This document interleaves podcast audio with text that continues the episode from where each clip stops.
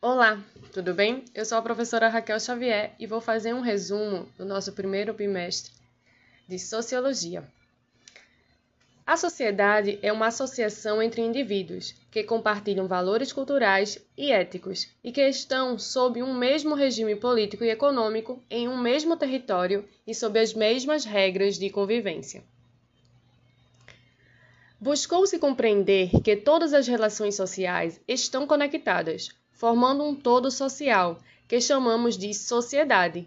A passagem de uma sociedade rural para uma sociedade urbana, com a formação de grandes cidades, abriu novos espaços de sociabilidade, em que conviveram pessoas diferentes e estranhas umas às outras, com objetivos e motivações distintas.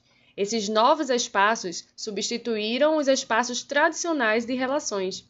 Essa transição é essencial para compreender a sociologia o rápido processo de urbanização provocou a degradação do espaço urbano anterior, do meio ambiente e a destruição de valores tradicionais. As indústrias atraíram as populações rurais para a cidade.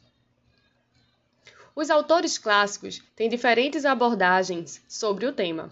Duckenheim enfatiza que a sociedade é anterior ao indivíduo e impõe-se sobre ele. Suas regras, os fatos sociais, são exteriores, coercitivas e gerais e exercem controle sobre os indivíduos.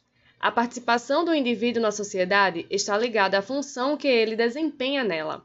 Para Marx, ele enfatiza a divisão de classes, sendo que a classe que domina sobre as demais produz e dissemina a ideologia que permite que as classes exploradas, por meio do trabalho, aceitem e validem a exploração que sofrem. A infraestrutura social corresponde à base material da sociedade, a sua formação mediante o mundo do trabalho.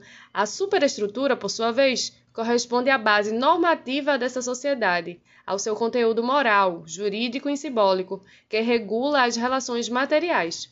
Marx ressalta a capacidade de, de, agência do indivíduo, isto é, seu poder de modificar a sociedade em que vivem.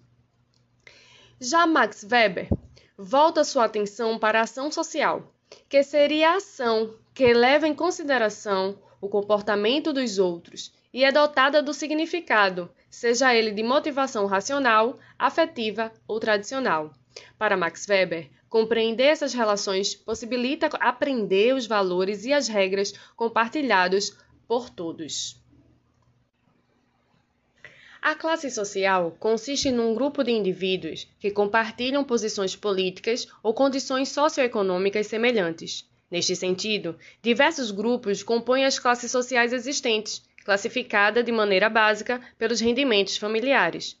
Com o fim do sistema feudal, estratificado entre nobreza, clero e servos, houve o surgimento da classe burguesa e a ascensão do sistema capitalista, propriedade privada e dos meios de produção os grupos sociais for, foram se dividindo. A definição sobre classe social, tal, com, tal, qual a conhecemos hoje, surgiu nos estudos dos teóricos alemães Karl Marx e Friedrich Engels. Segundo o marxismo, o antagonismo entre os dois grupos determina a classe social, ou seja, os pensamentos totalmente opostos entre os dois grupos determinam a classe social ao longo, ao longo da história. No modo de produção capitalista, define-se entre os detentores dos meios de produção, a burguesia, e os trabalhadores, que fornecem sua força de trabalho, o proletariado. Desta forma, a luta de classes dentro de uma sociedade capitalista é determinada por entre dois grupos, porque possuem interesses totalmente diferentes, que são chamados de interesses antagônicos. Para os teóricos, essa luta de classe teria fim quando não houvessem grupos de opressores e de oprimidos.